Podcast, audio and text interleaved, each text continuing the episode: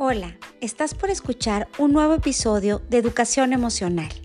Gracias por estar aquí, donde acompañamos juntos a la infancia y a la adolescencia, las dos etapas claves en la vida. Soy Ana Lucía Urrutia. Bienvenidos.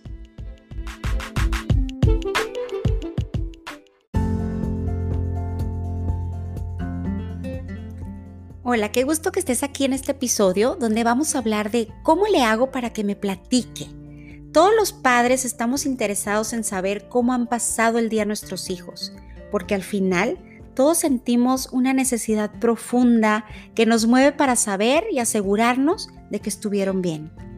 ¿Te ha pasado que le preguntas, ¿cómo te fue en la noche de campamento? ¿Cómo te fue en el colegio? Y solamente te recibes un bien y tú quieres saber más del contexto. O por el contrario, ¿te ha pasado alguna vez que cuando tu hijo, tu hija quiere contarte o enseñarte algo, además te dice, veme, veme, mira, y tú ahí ya no estás tan disponible? Bueno, el gran Víctor Cooper es experto en psicología positiva, afirma, y no puedo estar más de acuerdo con él, que dice, la escucha es un tremendo acto de generosidad, ya que es pensar y estar en el otro, y no en mí. Quizá muchas veces, y sin darnos cuenta, también nos puede pasar que nos estamos moviendo desde el miedo. Y es cuando ellos nos captan esta intención y lo que logramos es simplemente que se cierren más y no nos quieran platicar cómo les ha ido. Es cuando nosotros sentimos el miedo a que los hayan lastimado, que les hayan dicho algo, y ellos nos leen y mejor se protegen y se cierran. Es por ello que quiero compartir contigo estas estrategias para que puedan sentirse más en conexión con nosotros y que puedan hablar desde su sinceridad, porque esto no es fácil, pero bueno, se puede aprender y se puede practicar. Cuando estamos en la labor de escuchadores, vamos a llamarlo así, es importante que nuestra mente no trabaje por dar ya una solución, una respuesta o buscar inmediatamente qué decir, como muchas veces nos pasa. Se nos sale este, vamos a llamarlo, vómito verbal, donde de forma automática ya estamos contestando o diciendo nuestra opinión. Entonces vamos a darnos cuenta poco a poco cuando hacemos esto. Y entonces vamos a tratar de callar para poder entender al máximo posible a nuestros hijos. Es que se nos da una facilidad tremenda el hablar, hablar, hablar, bueno, vamos a practicar el callar, callar, callar.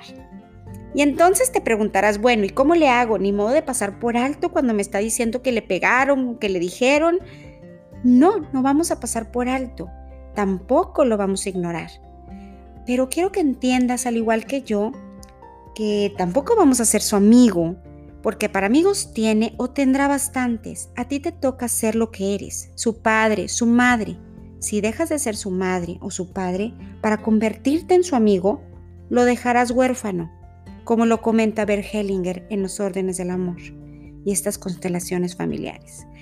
La escucha, esta escucha activa es la que nos están pidiendo, que les vamos a ofrecer entendiendo y no respondiendo.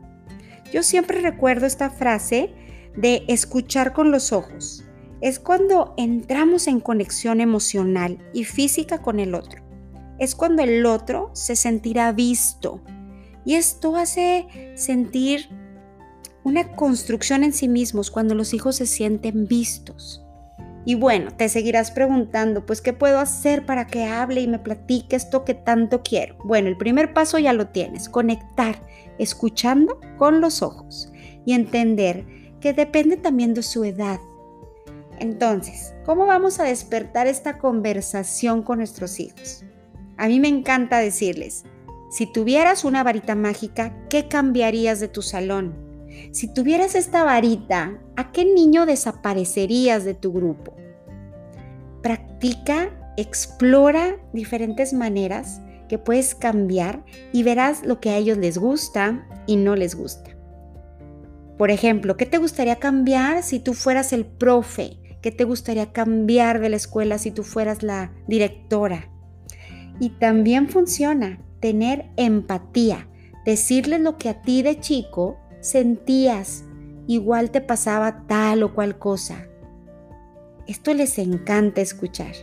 Recuerda, cuando escuchas y no corriges, no das opinión, das un espacio para hablar. Nosotros hacemos este ejercicio de callar y ellos podrán hablar. Que pongan en palabras lo que piensan y lo que opinan. Una de las cosas que se complica mucho en el diálogo son las distracciones. Te invito a revisar tus distracciones para que sientas cómo puedes estar más presente. Practiquemos este hábito, el de escuchar para conversar. Saber también que el adolescente, por ejemplo, no es que no quiera hablar, no es que no le guste platicar, es que no van a platicar de lo que a ti y a mí nos interesa. Poco le importan nuestros temas. Lo que nos puede ayudar con ellos es ir conduciéndolos a lo que nos interesa sin forzar lo que queremos oír únicamente. Entonces te invito y me invito a callar, callar, callar. Espero que te haya gustado este episodio. Hasta la próxima.